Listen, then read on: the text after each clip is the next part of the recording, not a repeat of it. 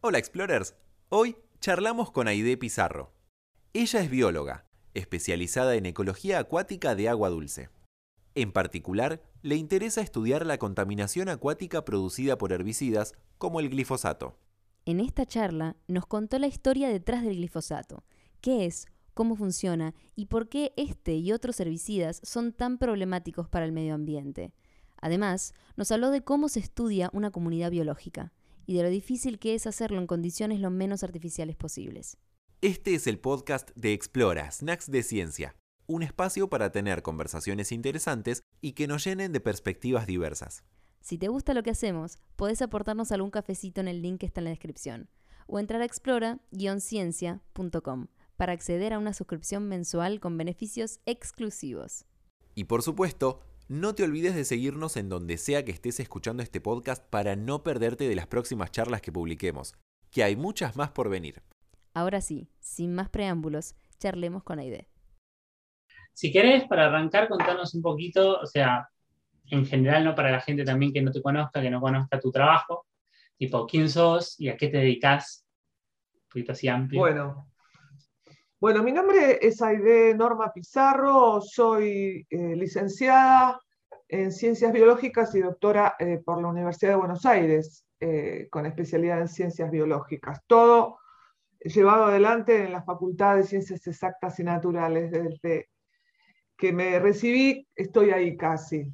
O sea que es mi casa, mi segunda casa. La, la, la profesión mía, la nuestra, de esta facultad, son profesiones que te atraviesan, son transversales, o sea, que forma parte de mi vida. Y esa casa es mi casa, entonces. Bueno, este, desde que me recibí, eh, me estoy dedicando al agua dulce. Eh, en particular, al principio con microalgas de agua dulce, desde una mirada taxonómica. De hecho, hice mi tesis doctoral dirigida por el doctor Guillermo Tell, quien fue el fundador del laboratorio de limnología, donde todavía yo sigo trabajando. Eh, y después, con el tiempo, me fui dedicando ya más a, aspectos de la ecología de los cuerpos de agua dulce, focalizando a las comunidades microbianas, en particular a las de las algas, como modelos de estudio, para responder distintas preguntas. Eh, de eso, eso hizo que yo empezara a trabajar utilizando entonces como modelos a estas algas en, situaciones eh, ambientales extremas. Pasé desde ambientes antárticos, en donde estuve eh, realizando investigaciones durante casi 10 años con siete campañas antárticas, en donde trabajé con estas microalgas en ambientes extremos, como para conocer obviamente sus sus características, sus adaptaciones. Luego eh, continué siempre con, estas algas, eh, ya abordando aspectos relacionados con deterioro ambiental provocado por, por la actividad humana, principalmente por la contaminación. Entonces, en un principio, este, trabajé en, ríos y en lagunas bajo la mirada de contaminación orgánica en general y ya hace más de 10 años que estoy focalizada a, ver cómo responden los cuerpos de agua dulce ante la contaminación provocada por la actividad agrícola, básicamente por el impacto que tienen los agrotóxicos, eh, en particular el glifosato, que es el, herbicida o el agrotóxico emergente, es el más conocido, pero no es más que uno, en, un sinnúmero de, tipos, y ver cómo entonces eh, las comunidades microbianas, los ecosistemas de agua dulce, están respondiendo, de qué forma, de qué forma cambia su estructura, cambia su funcionalidad, en el marco de un, un deterioro ambiental ya marcado y notable por parte de este tipo de actividades que involucran principalmente el, uso de, químicos, de agrotóxicos, pero también otro tipo de, consecuencias dadas por la fragmentación de hábitat y por otros aspectos relacionados con la actividad de agricultura industrial. Eh, bueno, en este largo devenir de mi carrera hice toda la, carrera también académica relacionada con el CONICET, desde becaria hasta ahora que soy investigadora principal, trabajando en el Instituto de Ecología, Genética y Evolución de Buenos Aires, el IEGEVA, que eh, está en la facultad. Y también estoy como profesora eh, adjunta en el Departamento de Ecología Genética y Evolución como, eh, digamos, responsable de la materia de Ecología y Desarrollo, en donde realmente este, he encontrado una, una amalgama, una, realmente una posibilidad de expresar todos estos conocimientos estrictamente biológicos y ecológicos con aspectos sociales, aspectos económicos, aspectos políticos. Y realmente me estoy dando cuenta que hay, mucha necesidad por parte de los propios estudiantes. De hecho, nuestra materia viene sosteniéndose de forma eh, este, sostenida, valga la redundancia, y que cada vez hay más ganas de, trabajar en estos temas en nuestra facultad. Eh, nuestra facultad es una facultad de premios Nobel, es una facultad de formadores, de, eh, de, científicos y científicas, y en ese sentido es un orgullo para el país, para la región. Encima es una universidad pública, gratuita, y, y digamos, la formación de la que salen los estudiantes es fuerte y es científica. Y en esta materia en la que estoy yo desde hace unos años, la idea es incorporar también algunos otros aspectos en esa mirada dura de científicos duros y científicas duras que salimos de allí. Y ya estamos abriendo dentro de esta, de esta mirada, no es solamente ecología y desarrollo la que está teniendo esta, esta aproximación, hay otras, este, por suerte, materias en donde estamos ya incorporando este tipo de, temas que se notan que son necesarios y que considero que son necesarios. Así que bueno, más o menos les hice un pequeño resumen. Pequeño. Excelente, excelente. Abarcás un montón de temas y que son, como decíamos al principio, súper interesantes y que están en auge ahora. Y mencionaste el glifosato, entonces eh, nos gustaría que nos expliques cómo describirías la toxicidad del glifosato en general eh, y en el agua dulce en particular? Bueno, yo eh, voy a, contestarte, Julieta, desde el punto de vista de mi especialidad, que tiene que ver con la ecología principalmente. Entonces, ¿por qué? Porque el glifosato es un, eh, es un tema en sí mismo que trae connotaciones sociales, trae connotaciones este, ecológicas, obviamente, trae connotaciones de salud pública. Entonces, yo me voy a remitir a contestar de lo que, eh, relacionado a lo que yo principalmente manejo, ¿sí? Y más allá que obviamente tenga conocimientos, porque de hecho estoy, estoy en grupos, estoy trabajando en grupos multidisciplinarios en donde eh, obviamente estoy aprendiendo mucho y estamos intercambiando un montón. Pero en función de tu pregunta, el glifosato es, un, es este, una sustancia química que lo que hace es, este, es, es un herbicida de amplio espectro.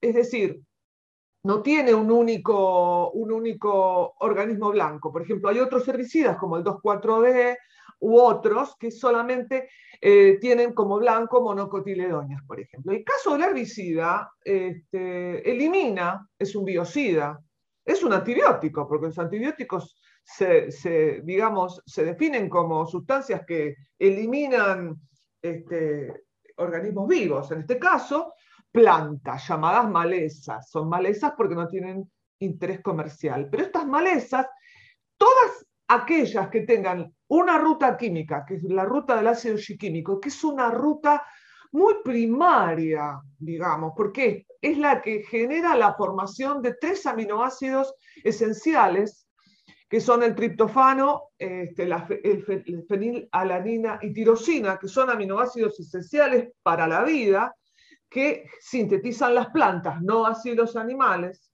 sintetizan las plantas, algunas bacterias, las algas, todas las plantas tienen la ruta de ácido químico. Es decir, el glifosato, que inhibe una enzima de la ruta del ácido químico, entonces elimina todos aquellos organismos que tengan esa ruta. Es decir, va a las plantas, va a microorganismos, va a este, algunos, a las algas, por ejemplo.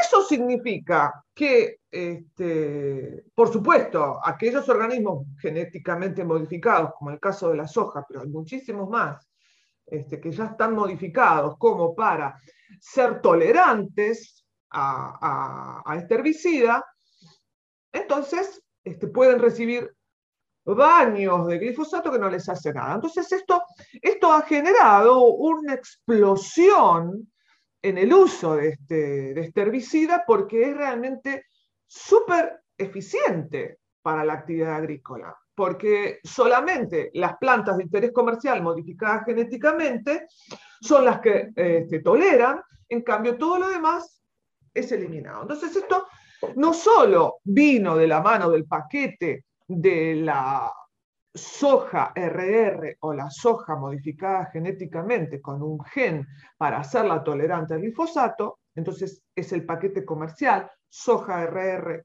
glifosato, sino que ya se incluyó en lo que es la práctica agrícola de la siembra directa. La siembra directa con barbecho químico es una práctica que se utiliza en Argentina en casi el 100% de toda la superficie este, cultivable. Si se usa para todo. O sea, no solo para la, soja, sino que además ya se extendió lo que es la siembra directa. Eso hace que su uso haya realmente tenido un incremento eh, exponencial desde su ingreso, que fue en la década del 90 aquí en Argentina. Entonces, cuando comenzamos a trabajar, un principio, viste, se vendió este, como que era inocuo, que no iba a los organismos no blancos, o sea, que no atacaba animales, no atacaba a un montón de cuestiones, que realmente se degradaba rápidamente, que no iba a lixiviar ni percolar a, este, a través del perfil del suelo para llegar a las napas. Todo eso era realmente algo muy, muy auspicioso. El tema que eso se largó en la década del 90, cuando este, ahora en la actualidad se están usando en Argentina solamente eh, más de 200 millones de litros o de kilos por campaña agrícola. Entonces, cuando hace diez y pico de años atrás, un poquito más, este, con unos colegas, nos pusimos a pensar, bueno, realmente esta cantidad de este herbicida no hará nada en el agua dulce. El agua dulce, estamos hablando de lagos, estamos hablando de lagunas, de lagunas someras, estamos hablando de ríos, se supone que allí no tiene que haber glifosato, porque se supone que tiene que estar exclusivamente este, eh, utilizado en los campos. ¿Llegará el glifosato? ¿No llegará? ¿Qué hará cuando llega? Esa cantidad que se está usando será tan inocua. Entonces, a partir de, como les conté hace unos años atrás, me asocié con unos colegas y empezamos a hacer experimentaciones, pero a escala ecosistémica. ¿Qué quiere decir escala ecosistémica? Cuando estas sustancias, como el glifosato, son liberadas al mercado, antes de ser liberadas, tienen que pasar por distintas pruebas de toxicidad, toxicidad en humanos y toxicidad ambiental. Generalmente, este tipo de, pruebas se hacen con eh, pruebas estándar, ¿no? que ya están estipuladas desde el punto de vista de la salud humana, se hacen experiencias de toxicidad por inhalación, por este, contacto dérmico, por ingesta, y se utilizan animales, principalmente ratones, hasta conejos, ¿sí? Y se hacen siempre con eh, lo que se llama toxicidad aguda, es decir, una concentración importante y se analiza distintas variables de, respuesta, que puede ser la concentración letal 50, la dosis letal 50. ¿sí? Cuando se hacen estudios para ver la toxicidad ambiental, qué le pasa al ambiente, lo que se hace también es utilizar ensayos con cultivos monoespecíficos. Por ejemplo, cultivo de algas, cultivo de cladóceros, que son unos invertebrados, de agua dulce, por ejemplo en el agua, ¿no? Se pueden hacer en peces, en unos peces, los famosos pececitos madrecitas que se utilizan, nesterodon, que se utiliza siempre, y también se hacen este, como variables de respuesta concentración letal 50, es decir, se busca entonces cuál es la concentración máxima tolerable como para eh, fijar los niveles máximos permitidos por las distintas legislaciones. El asunto es que eh, en la naturaleza no están los cultivos monoespecíficos separados. En la naturaleza estamos hablando de ecosistemas y ya sabemos lo que es un ecosistema. Un ecosistema es una, una comunidad biológica formada por poblaciones que interactúan entre sí de formas diversas, se comen entre sí, compiten, se facilitan, se hacen simbiosis, un montón de interacciones entre sí en un medio abiótico. Ese medio abiótico tiene propiedades físicas y químicas, además va variando con el tiempo. Estamos hablando de algo tremendamente complejo y recontrarremil multivariado. Entonces, cuando llega el glifosato a una laguna, ¿podemos pensar que lo que va a pasar es la suma de lo que le pasa a un alga en un, tubo de ensayo? ¿Lo que le pasa a una especie de, copépodo o de... No. En lo que, lo que sucede en los ecosistemas es otra cosa. Entonces, nosotros, desde como les conté hace un montón de tiempo atrás, nos pusimos a estudiar este herbicida, viste, que era realmente era la solución para el hambre del mundo, de alguna manera. Porque, bueno, se las hice un poco, este, eh, la historia es un poco, ¿por qué digo solucionar el hambre del mundo? Porque es uno de los eslogans que se utiliza para este tipo de agricultura industrial, que resuelve el hambre del mundo. Sabemos que no está pasando un poco eso, ¿no? Bueno, este, entonces nos pusimos a trabajar este, no en ambientes naturales, porque eso es una cuestión de ética profesional. Nosotros, si sabemos que una sustancia tiene potencial efecto tóxico, no vamos a ir a probarla en una laguna de la provincia de Buenos Aires. Cuando en otros países se hace eso, ¿eh? atenti.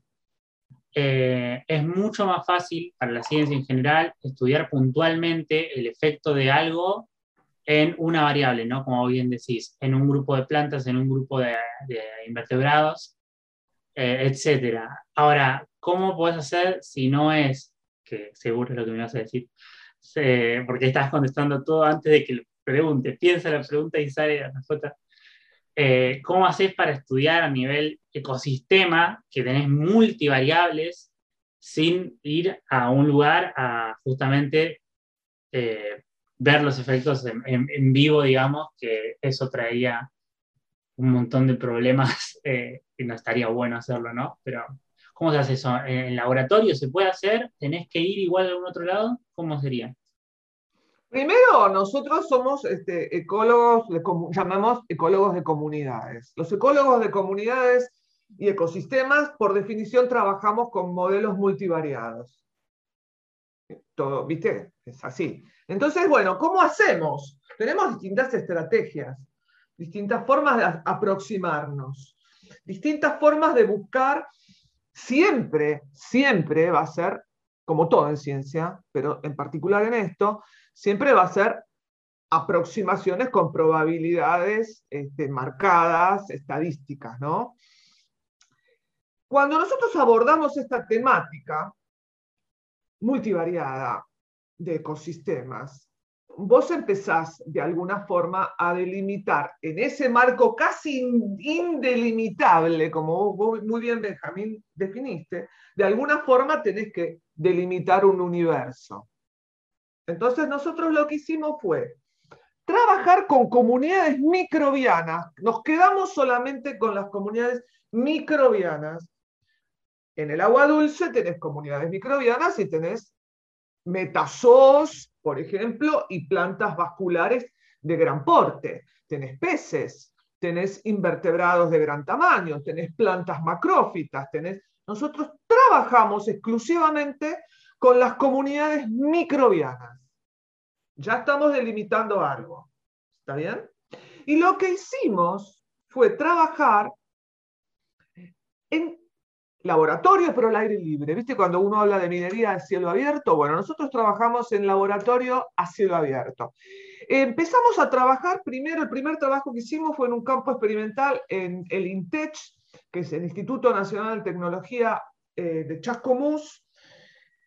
Allí eh, se construyeron unos tanques experimentales al aire libre grandes. Ese fue el primer trabajo. Y después yo pasé con, con el grupo este, a trabajar en el campo experimental de la facultad. En nuestra facultad hay un campo experimental en donde allí nosotros instalamos unos tanques de 3.000 litros, eh, seis tanques tenemos instalados desde hace tiempo, donde hacemos ensayos, hemos hecho muchos ensayos, este, con estas comunidades microbianas en un, en un, sistema que nosotros de alguna forma armamos y construimos y dejamos que la naturaleza, al estar al aire libre, lo vaya condicionando con tiempo como para formar comunidades complejas, establecidas, eh, en, en, un determinado nivel de equilibrio, medianamente estables que nos permitieran eh, los resultados obtenidos que sean, o sea, obtener resultados que de hecho ya después se comprobaron ya eh, in situ, o sea, eh, este, digamos, en, situaciones naturales, que nos permitieron obtener resultados lo más proyectables, los más, este, no me sale la palabra, lo más este, que se puedan transferir a situaciones naturales, digamos, ¿no? Representativos. Eso, gracias.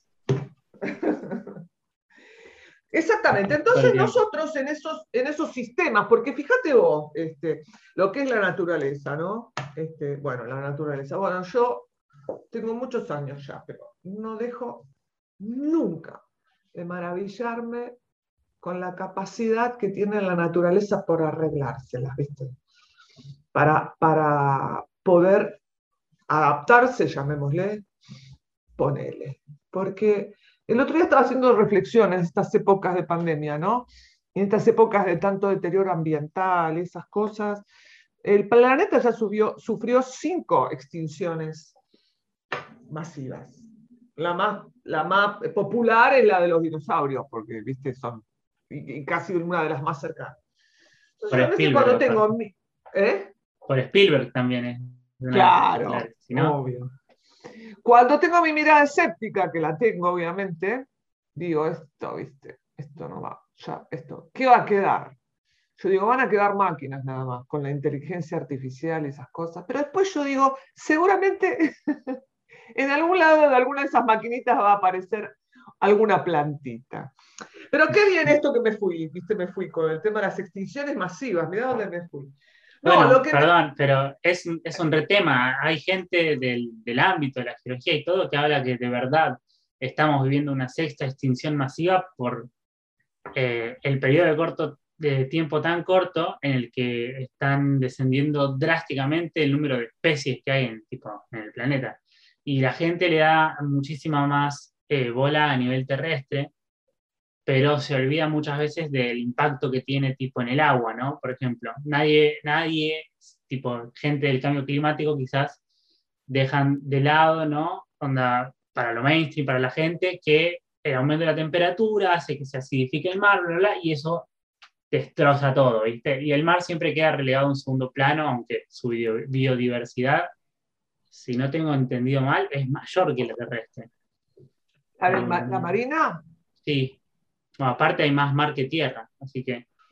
Sí, sí, sí, bueno, este, eh, hay, toda, hay, como modelos, sobre todo con el tema de las especies y la distribución de especies y el número de especies, hay modelos muy desarrollados en donde este, se compara la, diversidad oceánica, llamémosle a, escala planetaria con las de los continentes, y sí, este, en, el mar hay mucha diversidad, hay muchísima diversidad. Ahora, en cuanto a número, el número no te sabría con certeza este, decir contundentemente dónde hay más biodiversidad, pero lo que sí te digo, esto que mencionaste antes en cuanto al agua, este, porque uno dice hay un montón de agua, agua, eh, está todo el mar y están los ríos, están, están los... Pero eh, el tema es que eh, agua, agua de calidad está, está en riesgo en el mundo.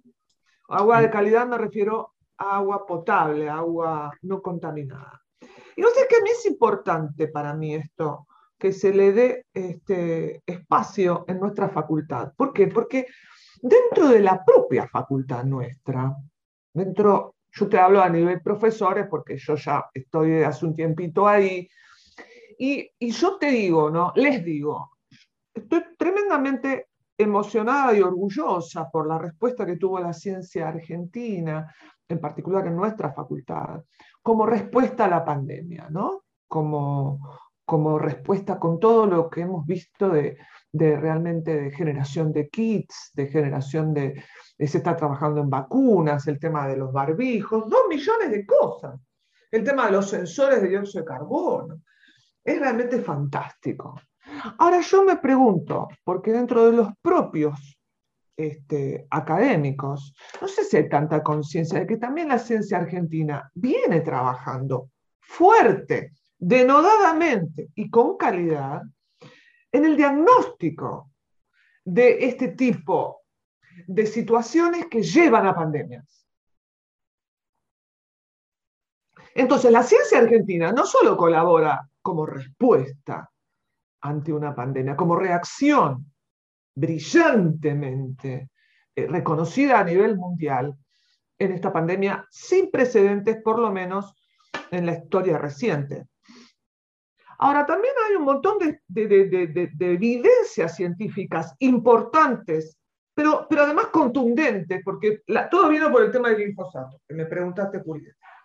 El tema del glifosato, que eso forma parte de mi especialidad concreta, aunque ahora ya me estoy extendiendo a otros herbicidas, se me estoy extendiendo a otras, a otras, eh, a otras miradas dentro de este, de este modelo de agricultura y cómo impacta en el agua dulce, estamos viendo que este, hay que generar conciencia dentro de la propia academia.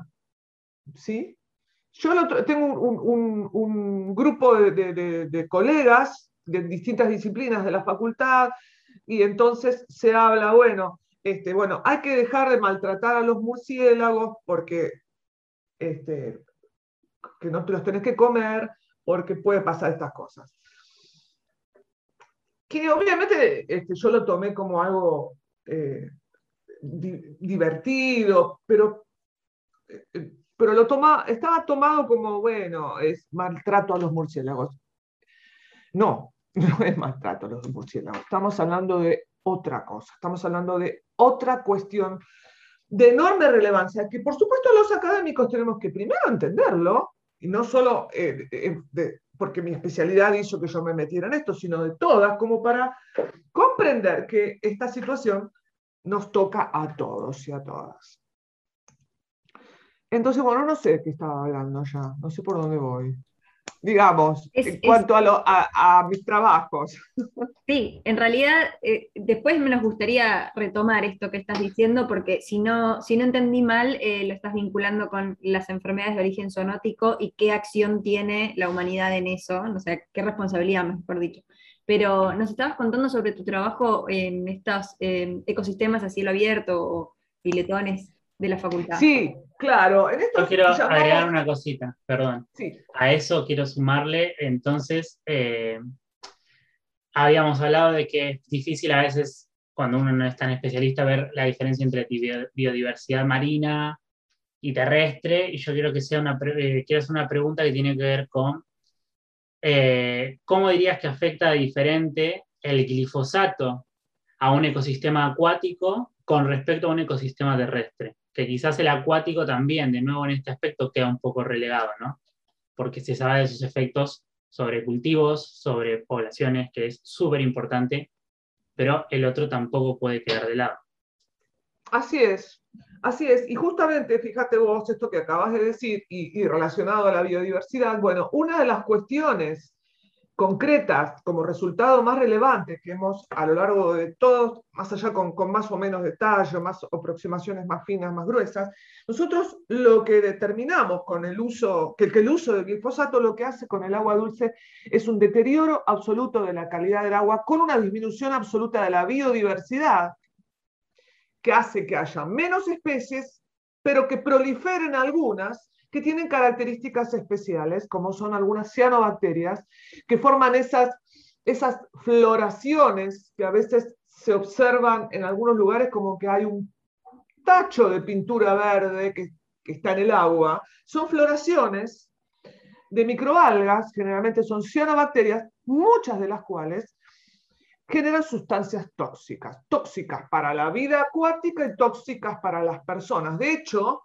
hay este, eh, observatorios eh, sobre la calidad del agua en determinados balnearios, en Argentina, en Uruguay, en muchas partes del mundo, porque en función de la aparición de estas cianobacterias, la gente se puede bañar o no. ¿Sí? Entonces el glifosato lo que hace deteriora la calidad del agua enormemente. Cambia la estructura de las comunidades porque ¿qué pasa? Las comunidades microbianas, si bien nosotros nos circunscribimos en esos estudios en, laboratorio a cielo abierto, nos circunscribimos a las comunidades microbianas, son la base de las tramas tróficas esas comunidades microbianas. Lo que le pasa a esas comunidades microbianas repercute en los niveles tróficos superiores, porque las tramas tróficas tienen una estructura en donde existen niveles tróficos en donde, basados principalmente en la predación, los, componentes microbianos se encuentran ubicados en, una posición trófica que funciona como eh, este camino energético y camino de la materia hacia tramas tróficas superiores, hacia, perdón, hacia niveles tróficos superiores. Entonces, cualquier modificación en los componentes microbianos repercute indefectiblemente en los niveles superiores. Eso puede significar que uno encuentre glifosato en, por ejemplo, aves, cuando no son las que estuvieron expuestas en un primer momento. Yo para, para, eso me quedo claro de todo. Sí. Y, sí, vos, decís, vos hablas de aves, por ejemplo, aves, la relación directamente las aves acuáticas, sí, porque están incorporadas en, en, el, en, el, esquema del ecosistema. Sí, pero el, el tema es que nosotros en ecología y desarrollo hablamos de bienes y servicios ecosistémicos, ¿no? En general. ¿Qué son los bienes y servicios ecosistémicos? Tienen una mirada antropogénica. Tienen la mirada de qué podemos como recurso, como especie humana, qué podemos tomar como bienes tangibles para alimentarnos, para vestirnos, para, para protegernos.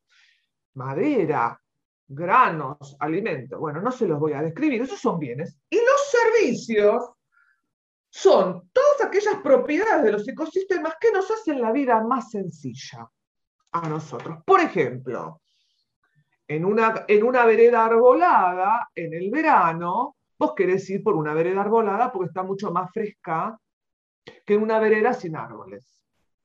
Allí hay un servicio claro de de, mantener la temperatura.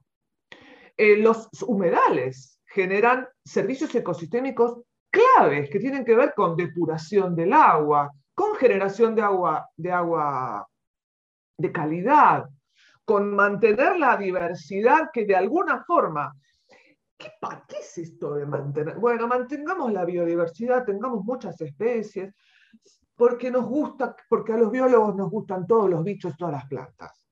Desde una mirada antropogénica, la biodiversidad, ese entramado de muchas especies que cumplen funciones parecidas, porque entonces si desaparece una, la función está de alguna forma salvada porque hay otra que tiene una función parecida.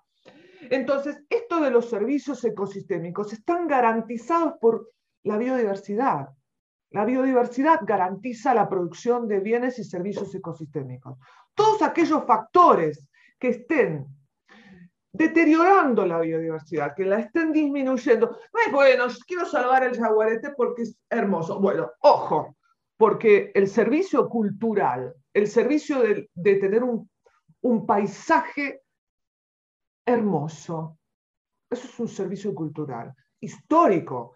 Este, civilizaciones, pueblos originarios se basan en servicios culturales. Y el jaguarete puede pasar a ser un bicho de un símbolo para un, para un, para un, para un pueblo originario de enorme relevancia. Pero pasa con un montón de especies esto de, protegerlas porque son lindas. Eh, el panda, por ejemplo, es un caso clave. La gente lo banca un montón y es un bicho que se reproduce muy poco, eh, tiene muy pocos hijos a muchísimo tiempo, está como guiado a la extinción. Es increíble que no se haya extinto. No es porque lo odie ni nada, pero digo, comparado con todo esto que vos decís, ¿no? No está bueno que estas frases y estos eh, caballitos de batalla de alguna manera opaquen y hagan que nos olvidemos de un porcentaje enorme de, bichos que quedan en segundo plano. No, pero también existen las, especies, em, que creo que se llaman Bandera. agua. Bandera. Bandera, está, que eh, ¿El, son más visibles, es más fácil de que la gente cree empatía y, y, se, digamos, se comprometa con su cuidado, y proteger esas especies hace que se protejan otras que quizás están en mayor riesgo de extinción o más vulnerables de alguna manera. Es lo que vos decís, Julieta. Hace poco me invitaron a, escribir en un, articulito en una revista de filosofía, de, Philo News se llama, que este, y el artículo era el oso panda como bandera. Entonces hice todo, yo, especialista en microalgas, me hice un, trabajo sobre el oso panda, pero tiene que ver con esto, con los servicios ecosistémicos, porque el, la macrofauna, la megafauna carismática, que yo llamo, la ballena, la ballena, el oso panda, que el oso panda come, bueno, no me voy a poner a hablar del oso panda, pero el oso panda come exclusivamente una especie de caña. Se adaptó el dedo pulgar, si vos le mirás la patita al oso panda, tiene un dedo adaptado, con la evolución, obviamente, no, por favor, no, la marquiana no soy, aunque después de la epigenética me quedé pensando, ¿eh? pero bueno, no importa, no vamos a hablar de eso, pero digamos, tiene un dedo que lo tiene solo para agarrar la caña, ¿no? Así, así, se la come. Y resulta que están con problemas el oso panda. ¿Por qué? Porque están haciendo estragos en China a los bosques de, este, de esta caña. Entonces, esa megafauna carismática, la ballena, ¿qué más? ¿Qué sé yo? La mariposa monarca. Este, ¿qué sé yaguareté, el, puma. El yaguareté. Generalmente mamíferos. ¿eh? Generalmente mamíferos. Generalmente y grande y hermoso. Un ácaro no va a ser un bicho, porque son horribles los ácaros. Aun cuando su importancia, un piojo o un bicho de suelo, son todos espantosos y tienen un rol ecológico de la Gran Siete, ¿sí? Este, en esta historia. Pero justamente, esto que vos decís, Julieta, es importantísimo, porque son emergentes y son, eh, eh, estos bichos bandera funcionan como concientizadores sociales. Y yo creo que cualquier cambio que pueda tener la sociedad existe cuando viene de abajo hacia arriba. Nosotros lo hemos visto hace muy poco tiempo en innumerables cuestiones legales, la ley de la interrupción legal del embarazo, u otras, en donde la sociedad sale a reclamar. Si la cosa viene de arriba hacia abajo, si a mí me viene en, la legislatura de acá y me enchufa una ordenanza que, ¿esto que es? No va a funcionar. Es por eso que muchas de las leyes no funcionan, porque están como impuestas y la sociedad no toma realmente conciencia, entonces no va a funcionar. Cuando la cosa viene de abajo para arriba, por eso el oso panda, las ballenas, todas esas generan ¿viste? Una, una conciencia muy importante para poder después reclamar con, con incorporación de información científica, social. Bueno, los, sociales también son científicos, hacen ciencias sociales, pero me refiero a más las ciencias duras, las más las ciencias sociales, como para que después haya cambios. Entonces, con esos experimentos que realizamos en nuestros tanques amados de la ciudad universitaria, realmente se pueden, se pudimos y seguimos haciéndolo, salieron varias tesis doctorales, se publicaron muchos trabajos. Ayer justo nos acabaron de, nos acabaron de aceptar otro y nos pone muy contentas.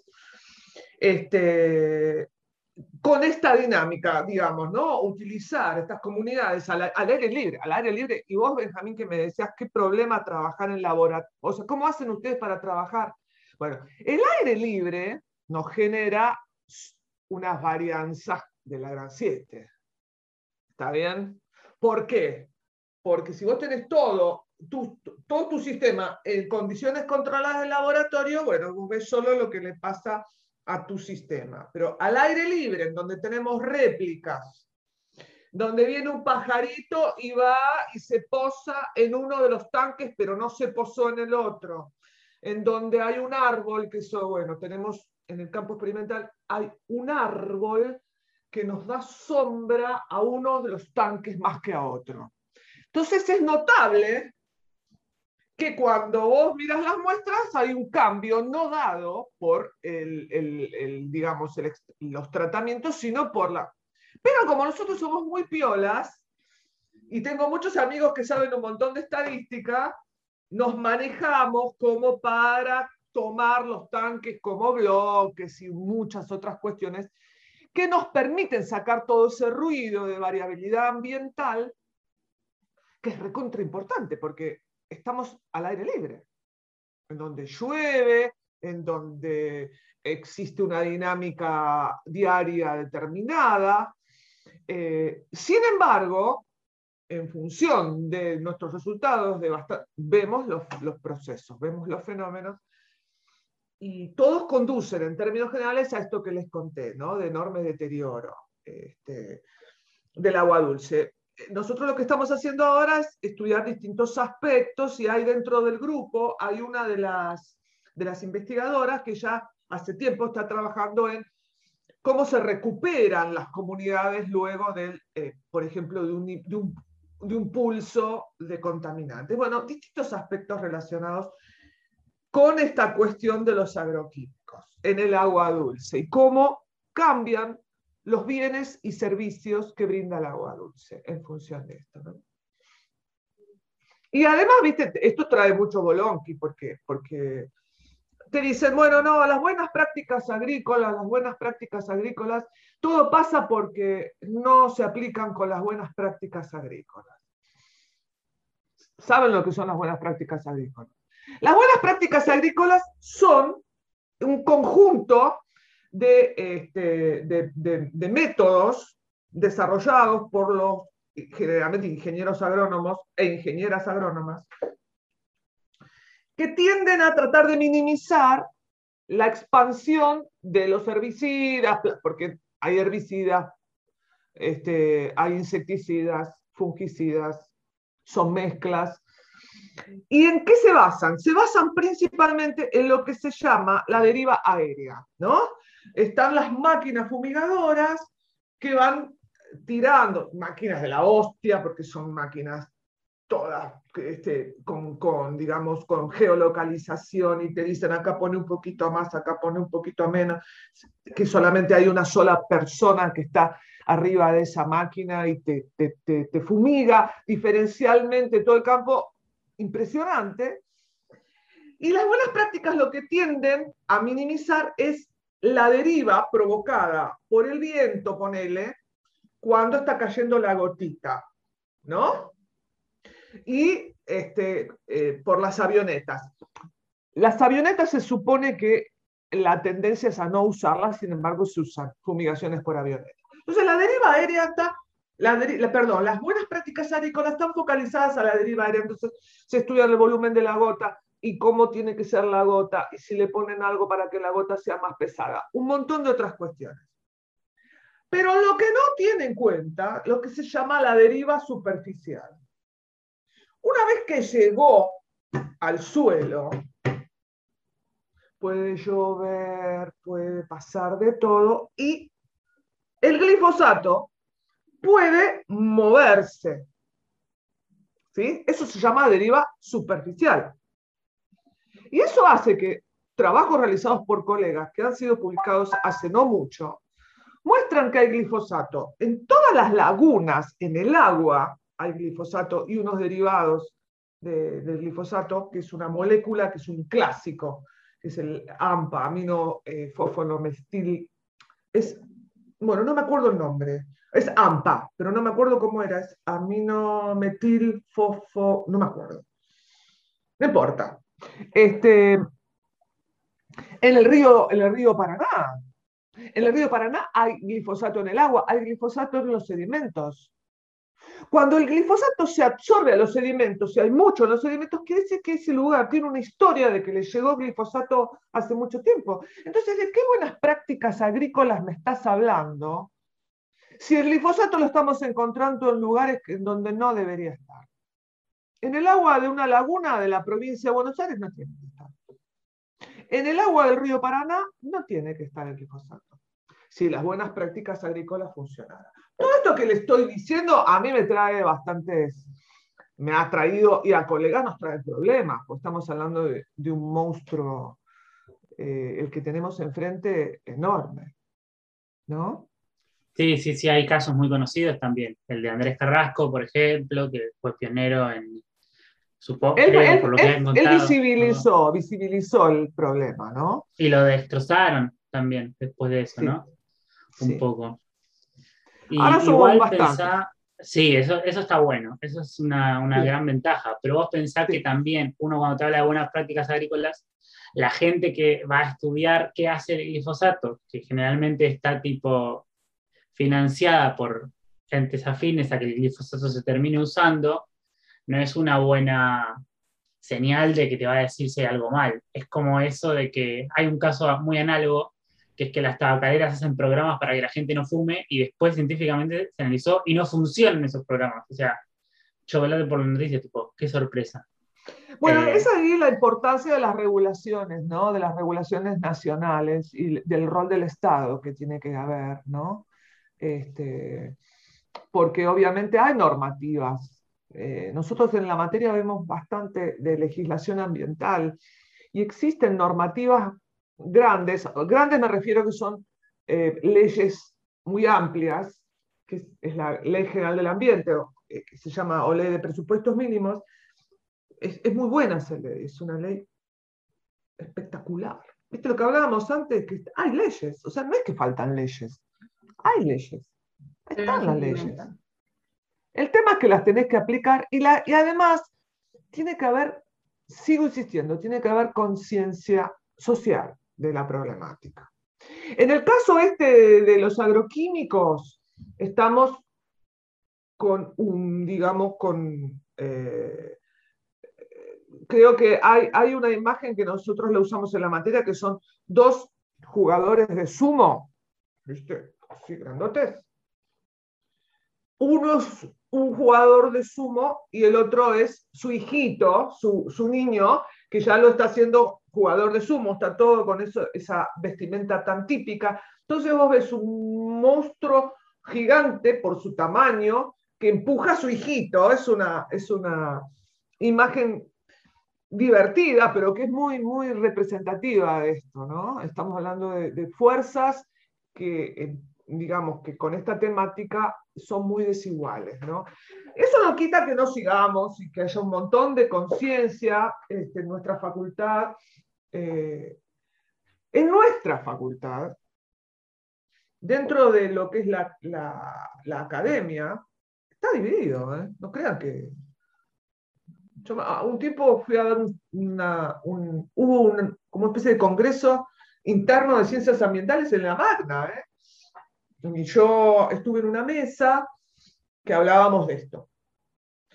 Y abajo, abajo estaban este, de, otras, de otros departamentos, de química, de, este, del FBMC también, ¿no? Que no estaban muy de acuerdo con lo que yo estaba diciendo.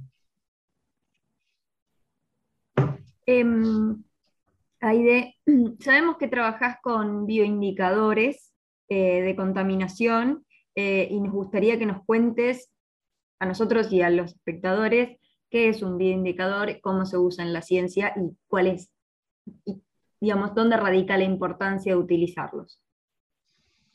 Un bioindicador es, es una herramienta muy importante para estudios como este que les mencioné. ¿Por qué? Porque un bioindicador, a diferencia de, este, por ejemplo, una medición, hablando de lo que les estaba contando, yo tomo una muestra de agua y hago un análisis químico y me puede dar que tiene glifosato, pero me puede dar que no tiene glifosato, porque justo en ese momento yo tomé la muestra y no había en ese momento. En cambio, los bioindicadores, y ahora vamos a hablar un poquito de determinadas características generales de los bioindicadores, de alguna forma, su presencia o su ausencia están resumiendo una historia de ese sitio. Entonces, los bioindicadores son herramientas muy importantes que, complementan sí o sí a los estudios químicos. Si vos me decís, acá no hay glifosato, porque fíjate, estoy midiendo y no hay glifosato, sin embargo, estoy observando una determinada composición este, microbiana, una determinada composición de ciertos invertebrados en el fondo, que de alguna forma me están resumiendo esa característica histórica del sitio, yo te estoy diciendo, no, espera, en la muestra química no está el contaminante. Sin embargo, los bioindicadores me están, me están justamente informando que allí hubo una historia o hay una historia previa de llegada de este contaminante puntual. Los bioindicadores pueden ser desde especies monoespecíficos hasta comunidades pueden funcionar como bioindicadoras. ¿sí? Un conjunto de especies. ¿Qué requieren? Requieren que gente sepa, requiere de mucha expertise, requiere de mucho conocimiento, por ejemplo, taxonómico. Cuando la taxonomía es una de las ciencias que este, yo estoy en comisiones de CONICET también, ¿no? Y realmente toda la, disciplina que trabaja en taxonomía realmente es relegada abiertamente a la hora de las evaluaciones. Este, y ahí estamos desde adentro, desde el CONICET, porque una de, mis posturas es que las cosas se arreglan desde adentro. Yo desde afuera me quedo, me, empiezo a, protestar, bla, bla, bueno, pero cuando tienes que estar adentro y empezar a, a, construir, ¿viste? Te va a costar, te va a poner un ladrillito, un ladrillito. Entonces, en el CONICET, el tema de la taxonomía viene desde hace años relegada. Se está tratando de jerarquizar. ¿Por qué? Porque los taxónomos son clave a la hora de la determinación de los bioindicadores, con su experiencia, con su capacidad de determinar a microscopio o en lupa, o de la forma que sea. Tienen que ser, los bioindicadores tienen que justamente estar informando en función de lo que quieren indicar. Tienen que ser precisos, con su presencia o con su ausencia. Eso requiere que sean estudiados con experimentación, en laboratorio, los rangos de tolerancia, etcétera, etcétera. ¿Sí? No tienen que cambiar con el tiempo, no es que hoy indican y mañana no indican.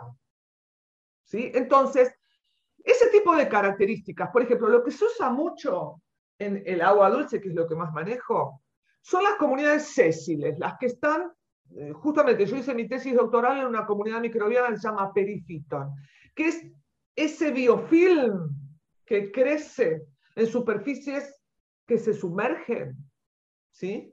Un biofilm microbiano. De hecho, también se hace en, estudios forenses, que de hecho yo di un, seminario eh, sobre este, limnología forense, ¿no? en donde cualquier objeto que se sumerge, sea de cualquier material, inorgánico, orgánico, vivo o muerto, al tiempo comienza a cubrirse con determinado, primero con una colonización y sucesión, comienza a cubrirse.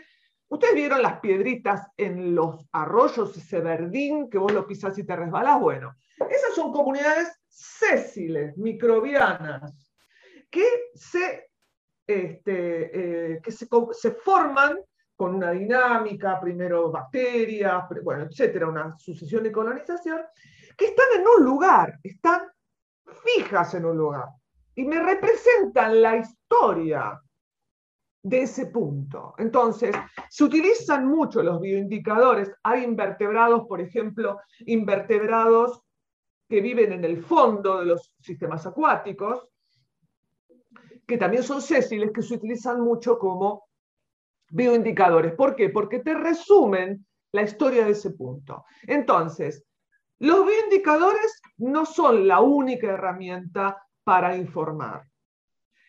Tampoco son los análisis químicos y físicos las únicas herramientas para informar. Las herramientas se tienen que complementar. Entonces, los bioindicadores complementan los estudios químicos. No nos podemos quedar ni con uno ni con otros. Este tipo de trabajos se tienen que hacer eh, este, multidisciplinariamente. ¿sí? Esos son los bioindicadores. Y, por ejemplo, dentro de las microalgas, las diatomeas son súper utilizadas como indicadoras. ¿Por qué? Porque tienen, pero necesitamos, por ejemplo, especialistas, que en nuestra facultad está la doctora Nora Maridana y otras personas que saben un montón de diatomeas porque las conocen taxonómicamente a morir. ¿Sí? Si no tenés taxónomos, no tenés posibilidad de usar este bioindicador viste, está todo el día, todo el tiempo, mejor dicho, la discusión transgénicos herbicidas, la gente piensa que los transgénicos son el, problema, viste, ahora quizás no, porque se sabe que los agroquímicos son como lo más pesado de, de ese asunto, pero con respecto a cómo se usan las tecnologías que son de este tipo, ¿no? De ingeniería genética y demás. Desde un punto de vista ético, ¿vos sentís que, que ¿Le cambiarías algo? ¿Cómo, ¿Cómo, lo ves en panorama en general? Que se estén creando no solamente el glifosato, porque ahora viene el, el trigo HB4, si no recuerdo mal, que viene de la mano, también es un trigo transgénico, que viene de la mano de otro agroquímico muy fuerte, que es el glufosinato de amonio. Exactamente. Es el, nuevo, pero digo, es un modus operandi que se va repitiendo, ¿no? De, del uso de estas tecnologías. Eh, nada, es como una visión más como general, ¿no? Del, tema. Este es un tema, yo, yo considero que la ingeniería genética, la, digamos, la, esto que vos me estás preguntando, Benjamín, yo no es que esté absolutamente en contra. De hecho, hay, este, eh, se han generado a partir de ingeniería genética este, adelantos tremendamente relacionados con la salud humana, ¿no? Hablando de generación, por ejemplo, de, insulina a partir de, vacas, en donde se han modificado genéticamente y que e, e, efectivamente están brindando realmente una solución muy importante desde el punto de vista de la salud. Directa, ¿no? Así, en medicina. Sí, las vacunas, sin ir más lejos, son producto de la ingeniería genética. Sí, y creo que ahora ya ni se usan vacas, se usan bacterias para generar insulina. no, ahora es humana. ¿Es humana? Es humana, sí, sí, sí. En algún ah, momento fue porcina y ahora se usa insulina humana. Ah, mira. Bueno, ustedes saben un montón. Yo no lo sé tanto así como ustedes lo están diciendo y estoy de acuerdo con eso. Pero, pero eso estoy totalmente de acuerdo.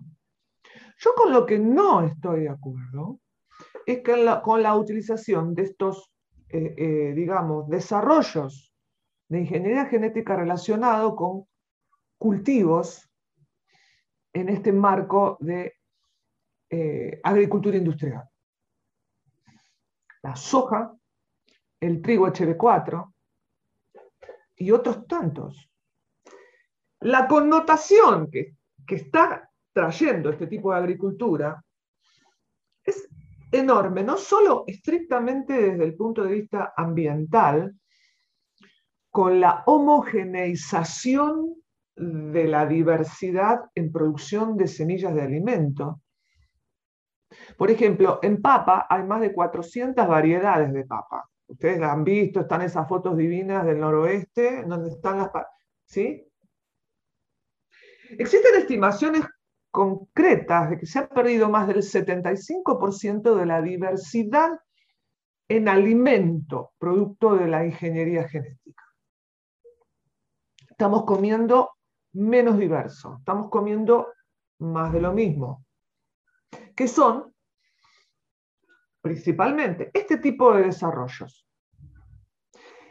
La implicancia desde el punto de vista en salud esta es clara, desde el punto de vista en salud, porque son paquetes que vienen de la mano con el uso de sustancias químicas a rolete, como el caso del ahora, que yo estoy este, con otro grupo, formamos un, grupo que le, hemos puesto Trigo Limpio, un colectivo de, científicos académicos y de muchas disciplinas que estamos tras esta, esta cuestión que, pone en riesgo la, la, soberanía la soberanía alimentaria porque está dependiendo la producción en Argentina de que lo aprueben en Brasil y la seguridad alimentaria porque los productos que se obtienen a partir de, estos, este, de esta combinación de, de plantas transgénicas con el herbicida, los productos no son inocuos, los productos no son sanos,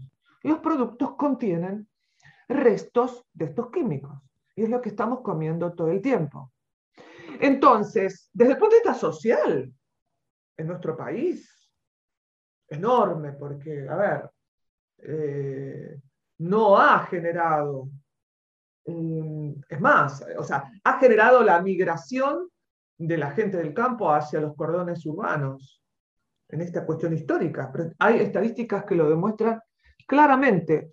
No ha traído divisas, bueno, divisas, este, en, economías como las nuestras y de los países en donde, por ejemplo, no es solamente Argentina, Brasil y otros países, en donde estamos condicionados por, por progresivos este, devenires político-económicos, en donde eh, nos eh, eh, aparecen deudas impagables externas que hay que responder con dólares, hay que sacar dólares de algún lado. Y entonces el extractivismo, en particular, este tipo de agricultura basada en transgénicos, paquetes de transgénicos con sus herbicidas, es en nuestro país uno de los mayores productores de, dólares que no llegan a, todos y a todas. ¿Sí? Entonces, cuando me preguntas lo de transgénicos, yo lo que te respondo es eso. Yo no estoy en desacuerdo con los transgénicos. No, no. Sería además no tiene, no tiene, o sea, es como en la cuestión histórica, no voy a, bueno, voy a hacer una pequeña este, analogía, pero bueno, cuando se descubrió, qué sé yo, eh, ¿en qué terminó la bomba atómica, no? O sea, ¿en qué terminó cuando se descubrió la radioactividad y demás? Bueno, el tema es, yo todo lo que tiene que ver con avances en la ciencia, y yo soy científica.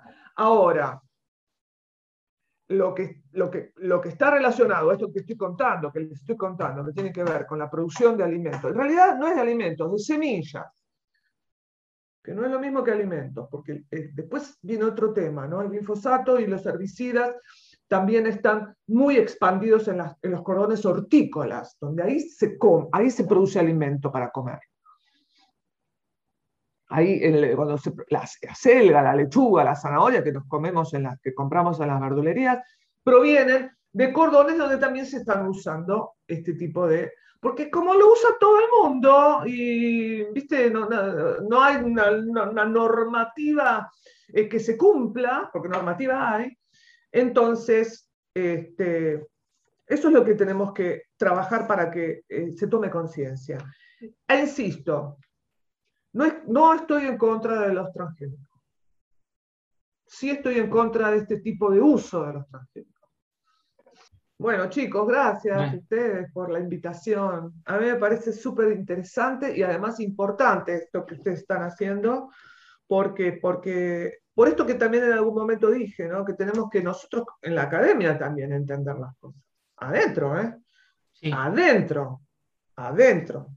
Adentro no hay una cuestión sobre todo ahora viene toda una, unas elecciones en la facultad, ¿viste? Este, entonces, y yo ahí hablo con los profesores, digo, che, este, con esto que hablábamos, ¿no? De lo, que, cómo respondió nuestra facultad, la ciencia, ante esta pandemia.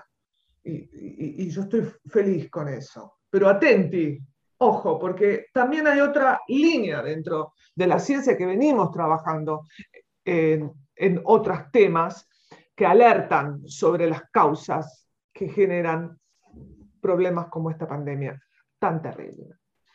Bueno, eh, Bueno, una- chicos, En una entrevista que tuvimos con Guillermo Folguera, él habló de algo parecido, como por ejemplo, este, en ese momento habíamos tocado el tema de las vacunas y dijo, me encanta que haya vacunas, me parece genial que nos estemos vacunando todas las personas, pero me alarma un poco que solamente se vea como la solución posterior y no se vea co- Claro. cómo llegamos a esto. Así que es tal cual, es claramente la misma línea de pensamiento que estás planteando. Es algo muy parecido a lo que dijo también Matías Blaustein, que trabaja en el IB3, en la Facu ahí.